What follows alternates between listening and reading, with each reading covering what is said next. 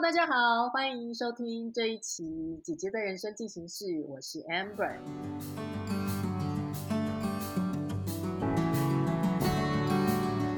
今天我们邀请的来宾是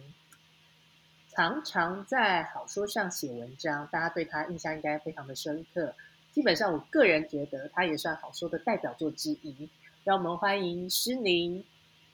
大家好，嗯，Amber 好，嗯，谢谢今天可以来到姐姐的人生进行式。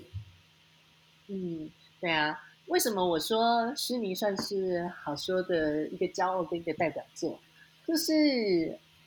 诗尼写了十五篇文章，专门谈大人的数位转型。嗯，简单来说，就是姐姐们当她面对。现在特别的网络时代中，一些衍生出了新的环境跟思考逻辑不一样，所以展开的一个学习之旅。然后你写了十五篇，让大家意识到说：哦，原来我们大人在数位学习跟转型的历程呢，它是这么的有趣。然后大家不要害怕，嗯，然后诗玲也因为写了十五篇这样子的文章。也还蛮成功的，可以转行了。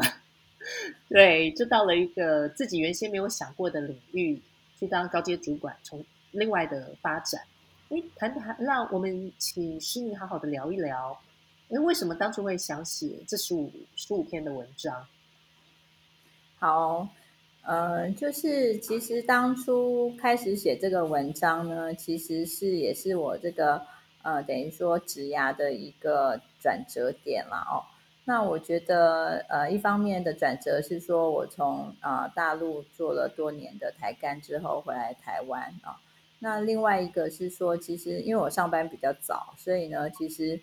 呃我已经这个呃在五字头来临之前，我已经上了这个二十年几年的班，然后其中。呃，后来的十五年其实都在当主管。那我觉得其实这个就是呃，当初会想到说停下来去呃想一下数位转型这个主题，我觉得是有两方面的呃动力啊。一方面就是呃推力啊，哈，就是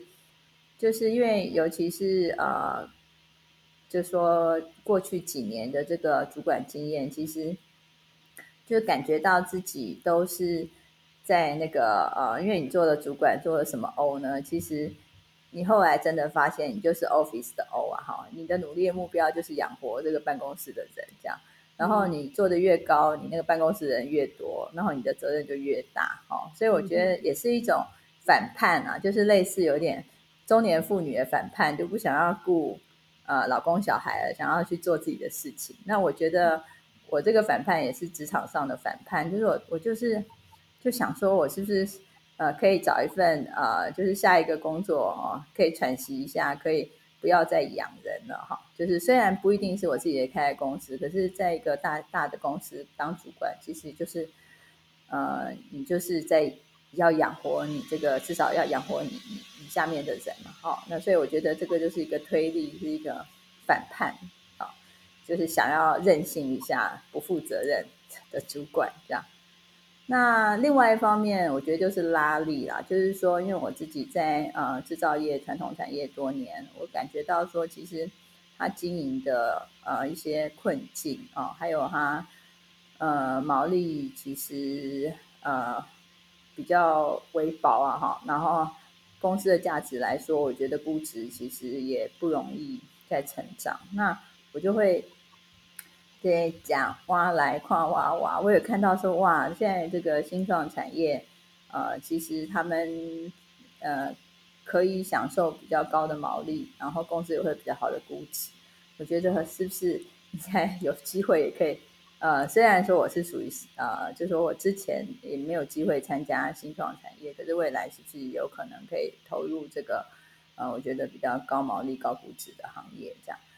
所以呢，就在一推一拉之后呢，我觉得，嗯，最好的选择呢，其实是呃，不要就是啊，停止去啊羡慕别人，然后抱怨这个高阶主管的处境，就是立地原地数位转型这样。嗯，好，你刚刚有提到一个重点啊，就是其实你因为之前过往都是在传产或者是金融业嘛，那想要接触新创，可是新创的范畴也非常非常的多啊，那你怎么会想要从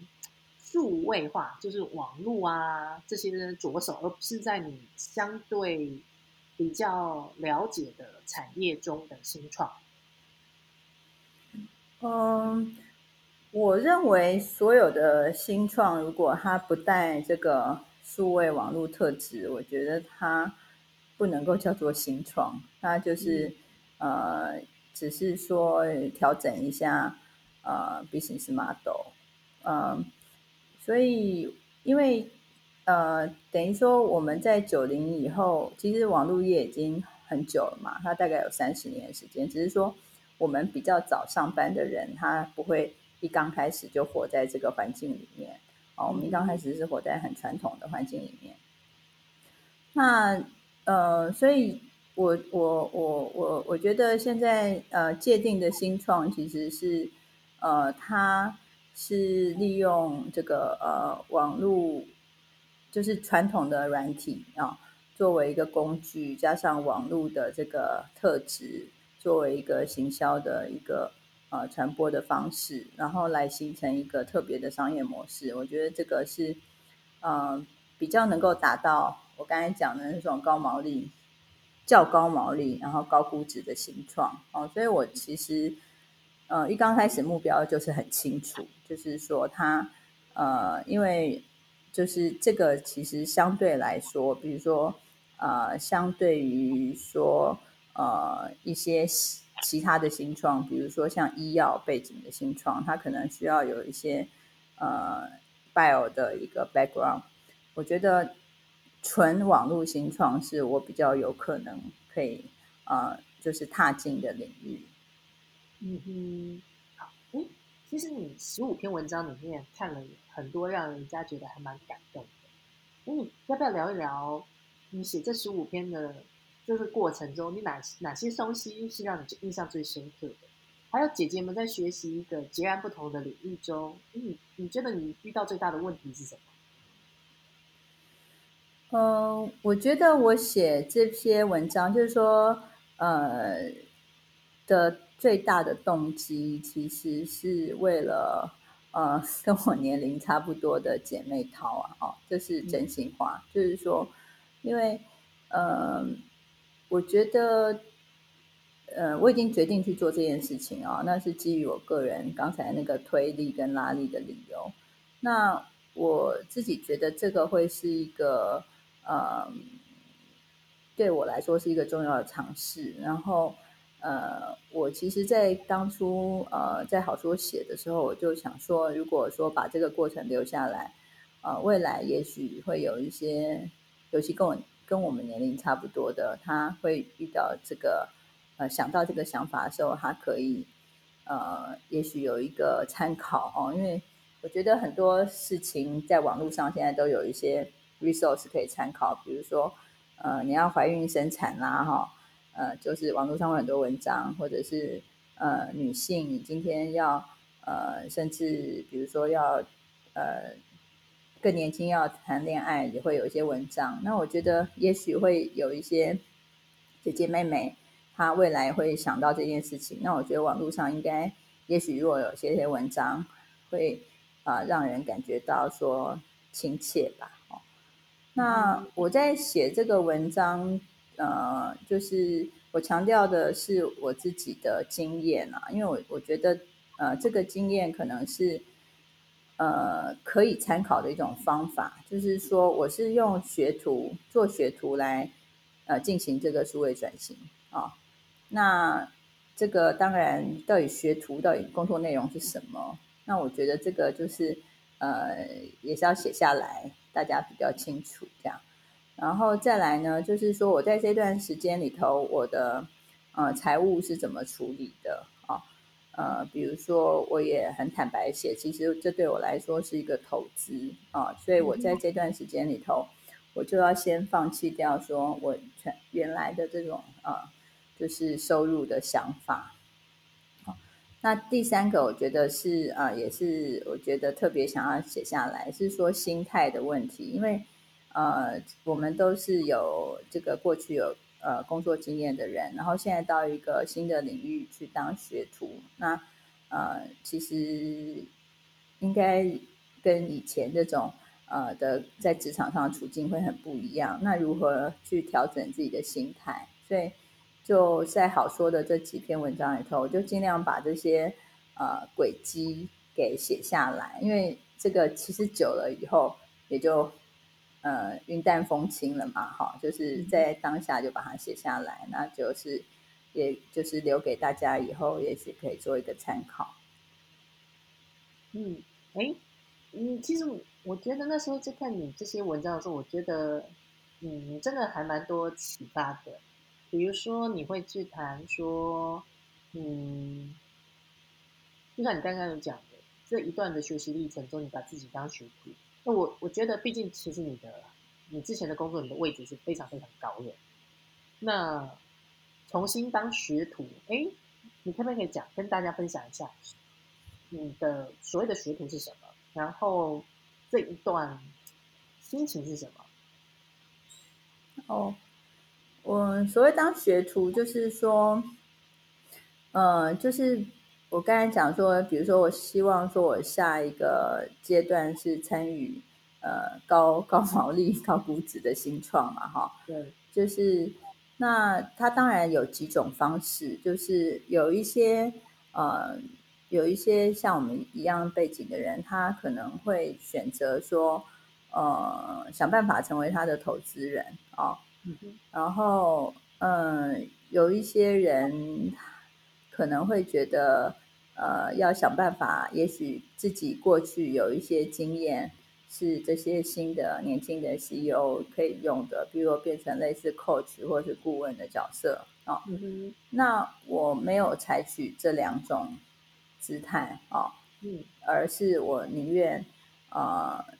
去当学徒，就是请这个年轻 CEO 给我一份最简单的工作哦，就是我我可以完成的工作。嗯，这个其实是也是经过呃，就是一段时，就是说最早我有前面那两种想法，可是大概呃三个月后我就放弃了啊。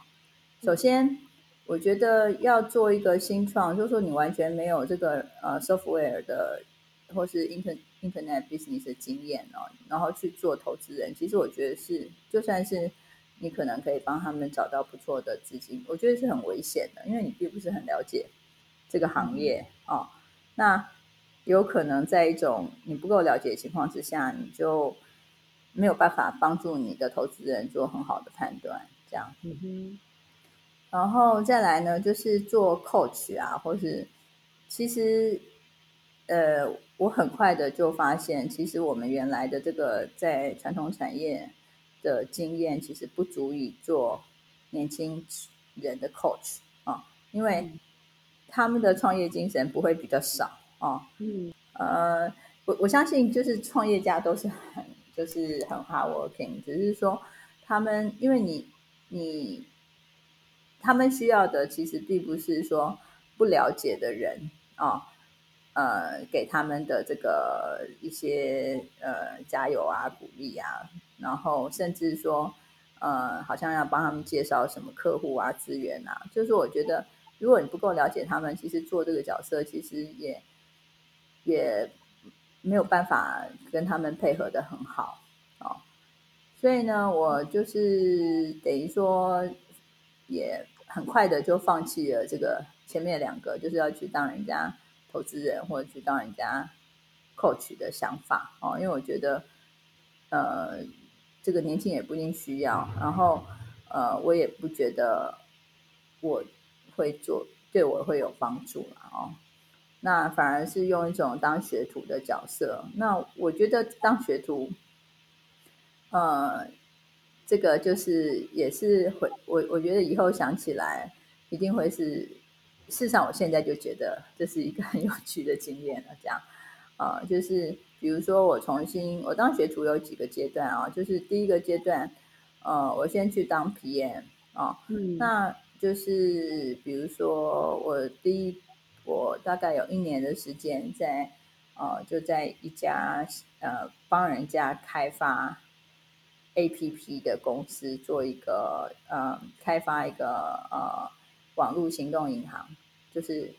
的 PM 啊。那这个工作是我觉得最接近我们以前线下工作的，嗯。人可以入手的工作，嗯，因为你要做很多的，呃，就是管理，就是比如说这个，你就是用你这个以前专案管理的一些，呃，过去的这个呃工作的经验啊，可以入手了哈。然后你也可以了解说，到底一个呃软体工作，它到底它的它的整个流程会是什么哦？那我。我大概做了，呃，最早的一年其实就在这个状态哦。然后学徒的第二阶段呢，就是我呃，其实呃，也不要相信说这个我有特别厉害，其实没有，就是因为就稍微有点经验嘛哈。然后呢，学徒，所以就呃，公司人手少，所以就就被指派去做这个。呃，S A 就是系统分析师哦，那这个听起来就有点专业，可是事实上，老实说也没有了哈。这也是在于我们这个传统人可以去想象的范围，因为它其实就是做一些需求访谈哦，然后呢，呃，帮助这个呃，就是去把客户的需求翻译成一个呃网络产品啊的一个，其实最多呃这个达到的这个呃。就是最多的技能，其实就是画那个 wireframe 这样哦。那可是你这个时候就会对于这个呃比较接近一种，就是说呃这个网络世界它到底如何架构，它产品是如何产生的。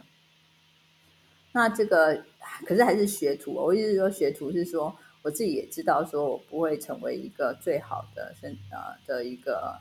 一个系统分析师啊，我已经。呃，就是说，如果或者是说要成为一个很好的系统分析师，我可能需要呃，真的要花时间去呃训练自己。那第三个学徒呢，其实就是呃，我后来就碰到一些呃，因为公司做很多这个资料的工作哦，那我就在那我也感觉到说呃。资料就是数据嘛，好，那我我有一篇文章写说，大人你的数位转型就是数据转型，然后，那我我我有特别感觉到说，这个是以后很有用的，就是说，到底呃这个呃就是数据到底，因为在企业里头，它事实上一个企业的数位转型其实就是变成一个 data driven 的公司嘛，所以我就第三阶段的学徒呢，我就刻意在这个。呃，数据科学家跟数据工程师中间呢，就是挨着他们，然后尽量去学习一些事情。那那我觉得这三段的呃学徒经验呢，其实呃，当然老实说都不到呃，要是我开公司，我是绝对不会绝对呃首优先，我是绝对不会请像我这样的人 来做这个 这些工作。可是呢，万一没人的时候呢，勉强也可以。稍微顶一下，这样那可是，呃，这样子的一个工作经验，其实就为我现在正式到新创工作，其实是就奠定了一个很好的认识这个行业的基础。嗯哼，对，好，嗯，其实，在看你的文章里面呢，你刚刚有谈谈到一个重点，就是你在做学徒的这个三个阶段之后啊，那我听起来，我觉得其实思考逻辑的改变。那事实上，从你的故事中啊，我觉得我们有一大段我们可以好好的来探讨。你会觉得我们的这个，我们两个的这个年纪、这个阶段，我们比较有一点点小小尴尬，就是如果我们在过往的传统的职场中啊，哎，我们的上面都还没有下来，然后可是回过，可是哎，你你去看年轻人，哎，他们会的东西，我们好像也不太会。那我们就处于一个上跟下之间一个有一点点有趣的阶段。好，嗯，但你但你说我们的专业不行吗？其实我们累积了二十年，有些人脉，有些经验值，其实也都还不错。哎，那你觉得，其实属于四十岁到五五十岁，那也许年纪再稍微往上一点，就五十五十五岁这个阶段啊，如果他还想要持续在职场中，他有一定角色的话，他应该要注意什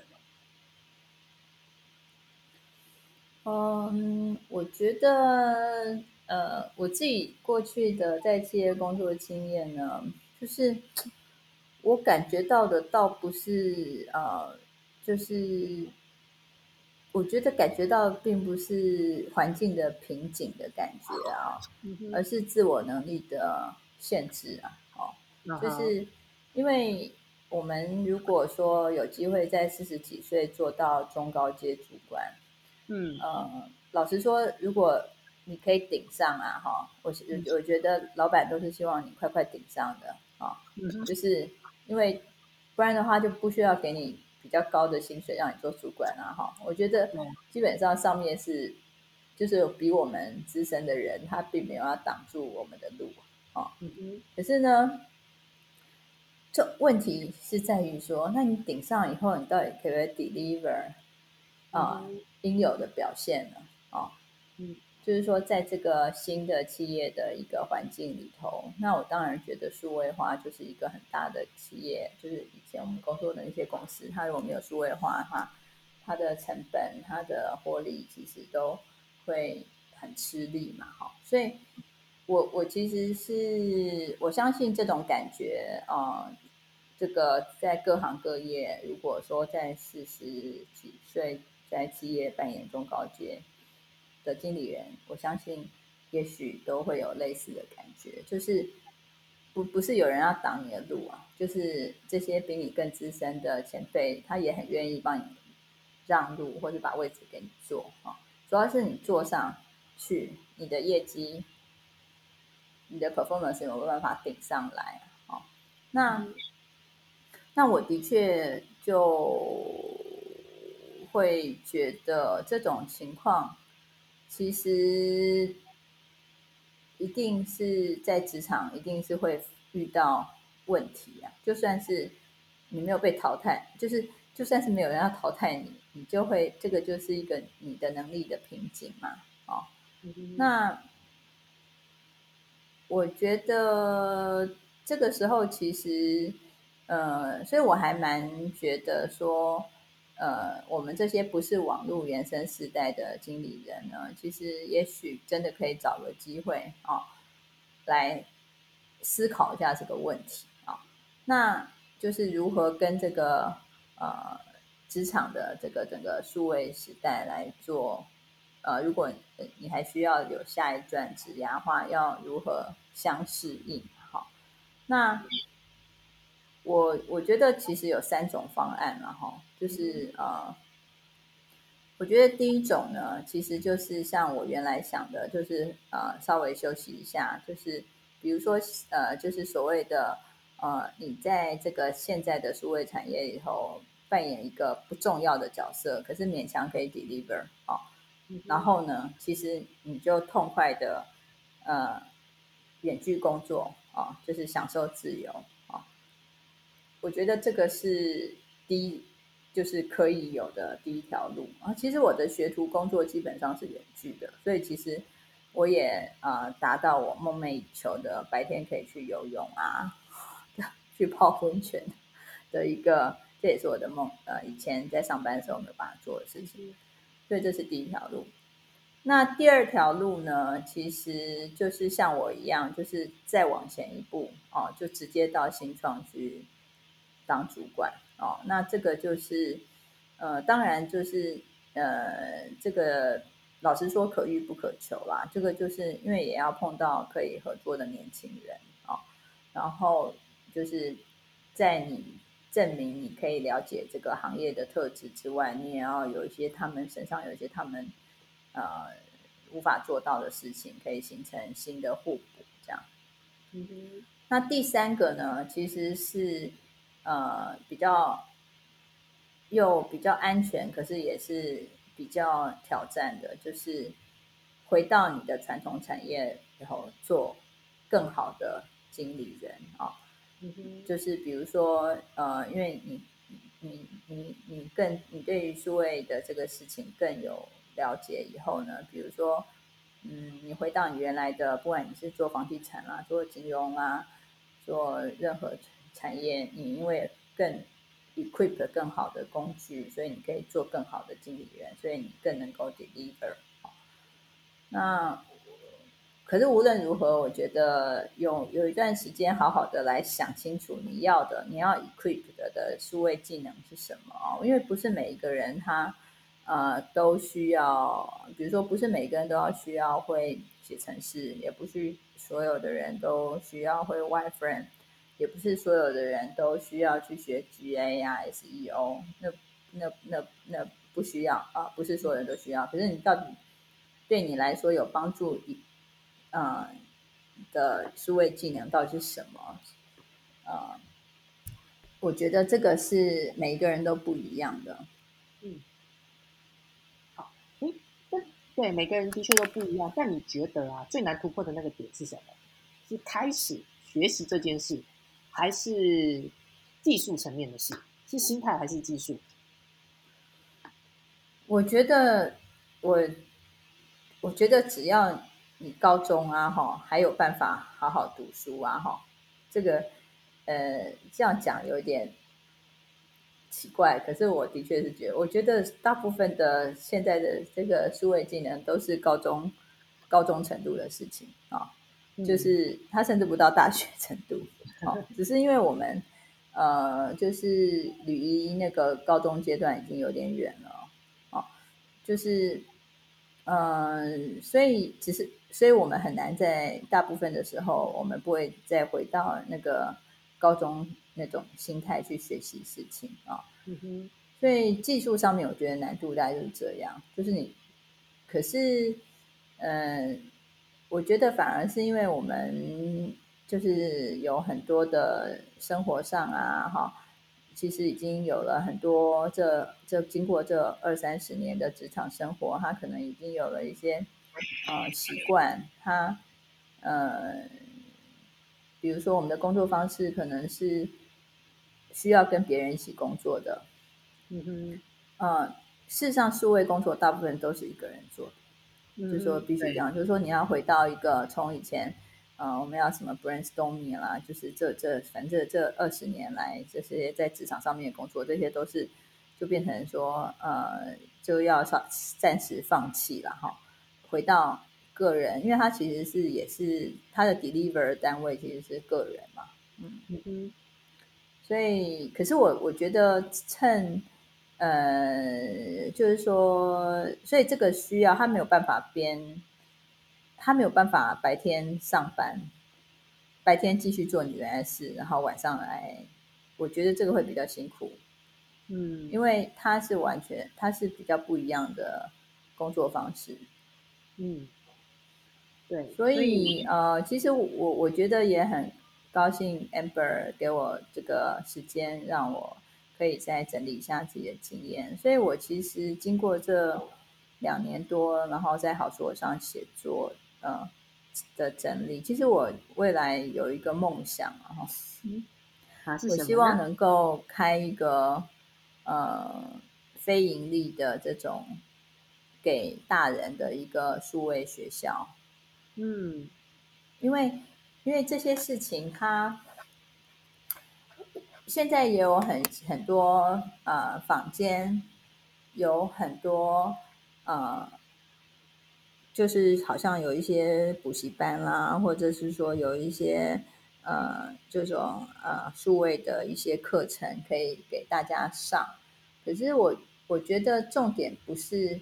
呃，呃，你交了钱去呃，在网络上上课啊，嗯，而是说到底这个跟你原来的有什么不一样？哦，我觉得是如果有人把它给讲破哦，然后然后让你释怀哦，让你说哦，原来是这样不一样哦，我觉得其实会比较加速那个技术上的学习的过程。嗯哼，对。其实我是觉得哥哥姐姐们啊，比较大的难点在于是，可能因为工作一定一段时间了，然后因为我们习惯的职场，它其实是有，因为有分，因为你的位置不一样，所以你会的能力不一样。可是因为现在的时代，在自媒体时代，它强调的是自己 hold 住，你又是脑又是手，然后其实是比一个人的整合能力，但。在传统的职场啊，它比的其实有的时候是能力本身，它不是不是谈谈整合，而是你如果你是脑袋，你就是专心做好脑袋的事；如果你是手，你就是专心做好手的事。可是自媒体是你要有脑袋又要有手，然后比的其实是你的脑袋跟你的手，呃，也不是比谁好哦，而是你的脑袋跟你的手混在一起中，嗯，怎么样？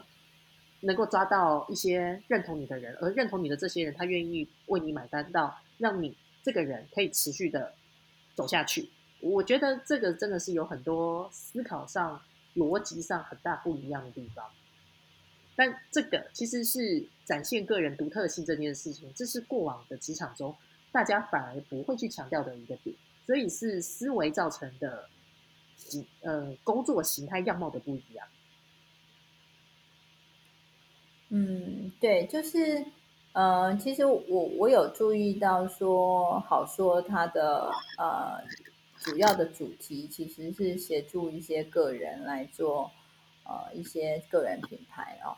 那呃，我我我我觉得这个有趣的是说，呃，我在好说写文章的呃目的，其实跟好说的这个目的其实是呃它。它其实是呃相辅相成的哈，就是说我个人其实，在好说写文章，其实并没有要做个人品牌的目的啊。嗯哼，呃，因为我我觉得实话是说，因为我觉得我还是会，呃，个性也好嘛，哈，我是处女座的，我 并不觉得我会呃真的觉得很喜欢这种个人品牌这件事情。啊，可是呢，我也呃，我我我比较是初衷比较是希望能够分享啊，留下记录啊。然后我觉得，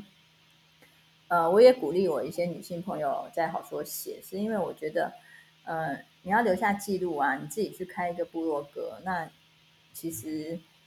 也你反而会很有压力嘛，哈。那你不如就大家一起写在一个平台上面，然后你你你。减少压力，你就也可是你留下来可是呃，的确，虽然我的初衷是这样，我的目标也不是说个人品牌，可是我有也受到好说的这个做个人品牌的一些讨论，我有关注啊哈。嗯哼，那的确，我觉得做个人品牌是一个，不管你想不想做到最后，你都会变成个人品牌。对，是 对的。嗯，这是这是我我发现，就是说，因为嗯，现在这个时代，它就是嗯，它必须用个人来呃，他的这个整个传播模式，它就是以个人为出发点的嘛，好，所以这是不可避免。如果说你还是希望发挥一些影响力的话，其实你已经呃很难躲在什么后面啊，你就是个人嘛。那那个人品牌，我觉得它更是要有完整的数位能力啊。说真的，我觉得做做个人品牌，比说我刚才做那个数位学徒，他的呃，就是需要的能力其实是更高的哦。那它甚至是一份，如果说谈到 KOL 的话，它其实是一份呃，就是一个。很有前途的 business 啊，那只是说，呃，我所以，我我觉得好说这个设计不错，就是说，呃，从像也许会有像我这样的人，他只是单纯的先做一些心情的分享啊，哈，可是做一做，也许呃，他也会看到说自己，呃，在一个长久的用一个呃出发点来。做一些事情，也许会有一些人想要看，那他就会继续做下去，然后久而久之，也许会变成个人品牌。嗯，嗯对啊，其实就我一直在讲一件事，就是个人品牌这件事，不是说你要特意去做个人品牌，就是很多人都有一个误区，就是哎呀，做个人品牌你就是要秀自己啊，展现自己啊，呃，倒不是，我觉得是让人更清晰的了解你跟知道你。那我个人觉得未来的工作样貌它会改变，那一定是你这个人，你可以就像。乐高一样，就是你在每一个，你可以跟别人合作共事，然后发挥你自己的专长。那在每一个领，在每一个环境中，你都可以生存下去。那你要做到这样，在传统的公司中，我觉得可能你的个人不会那么被强调。对，但当这个时代。它突然改变，一种工作的样貌在改变的时候，你自己的独特性这件事就要被强调出来。但你的独特性不代表是你一定要非常的 show off。像像诗宁其实不是那么活泼的一个人，但是诗宁写了十五篇文章之后，诗诗宁的形象就很清晰，就大家都知道，嗯，只要谈大人的数位转型，一定要一定要问诗宁，或者是谈职场的变化跟角色，诗宁有非常多的经验可以分享。所以 谢谢，嗯，所以其实，在谈个人品牌的时候，我觉得要提醒所有的姐姐们，就是不，呃，我们要好说强调的个人 IP，不是要你当网红，不是要你当 KOL，不是要你做年轻人的事情，不是，你就是好好的把你自己好好的表现跟呈现。你有多久，因为在这个职场中没有被被这个环境有点点压抑，然后无法展现自己？这个人，我觉得这是还蛮重要的。那就像我们好说上有一些其他的创作者，大家谈的，其实四十岁之后谈个人 IP 啊，我觉得难度其实比年轻人更高一点点，因为要谈的事情是职场 IP 跟个人 IP 怎么样能够彼此互相回应，然后彼此调和。那其实这是需要非常高的智慧的。嗯，对呀，就是我觉得像。呃，因为我有一点点这个在好说上面经验嘛，所以我也是现学现卖去跟呃，就是跟我比较同年龄的人讲，我觉得像像我们这样子的情况呢，比如说，我觉得写写字是可以啊，哈，可是如果说要再做多一点，我觉得可能也会有点勉强。说真的，就是呃，个性啊，或者是说生活啊，可能不是。可是我们会呃，比如说像哦，这个月出版的有一本这个远流的新书，这个叫做《远距工作》，那他就有找我来做这个推荐人。其实我也觉得蛮开心的，因为他并不是说以我在企啊用我的企业身份来做推荐人，我就直接用那个大人的数位转型这个呃这个概念来做推荐人。那我觉得。呃，这个就是一个我们也许累积，然后它会有这样的结果。那那我觉得，比如说我以后如果说有一些呃出书出版，我也会用这个角度。那那这个就是自媒体，我觉得或者是个人品牌，哈，我觉得可能就会有一个不一样的发展路路径。比如说，我是先写了一些文章啊。然后再来，我可能是可以直接呃，就是呃，跟以前的传统的出版这边啊跨一步啊。那因为传统的出版，它可能会有它的呃，就是行销方式，所以它会帮助呃，可以触及这个这种传统的读者群啊。然后传统的读者群，他可能会可以回过头来再支持我这个比较个人的这个部落格也好，所以我我觉得，如果说是比较，哎，像我这种比较，刚才 Amber 说比较不是那么活泼啦，我觉得就是就是形容这种，就是比较文静啊，比较静态的这种，呃，这种。呃，好说的，我觉得也可以用这种方式哦。那那这种方式，其实我觉得一样嘛。不管是四十岁以后啊，或者说，其实我应该算是比较资深的哈。五十岁以后，其实其实都要做用适合方自己的方式。其实会比较自在。嗯，对啊，我觉得到到我们这个年纪了，其实不管在工作啊、职场啊、人生啊，其实到后面就是求一件事。今天是你帮我们做一个还不错的总结的词，就叫自在。对，好，那今天很开心跟诗宁聊，就是关于姐姐们的转型之路。哎，有没有发现，就是转型之路不是说我们要转到一个啊，好像你自己越来越了不起，赚越来越多钱，很高的位置。哎，其实不是哎，而是怎么样在过了四十岁之后，在职场上面给自己找一个新的定位。而这个定位基本上是，你可以去尝试新的东西，你也可以是去给自己一些新的定位。但最重要的是，最终其实就是求一个字：自在。好，那我们今天谢谢诗宁，那我们姐姐的人生进提示，我们就下次见喽。好，谢谢 Amber，谢谢大家，拜拜，拜拜。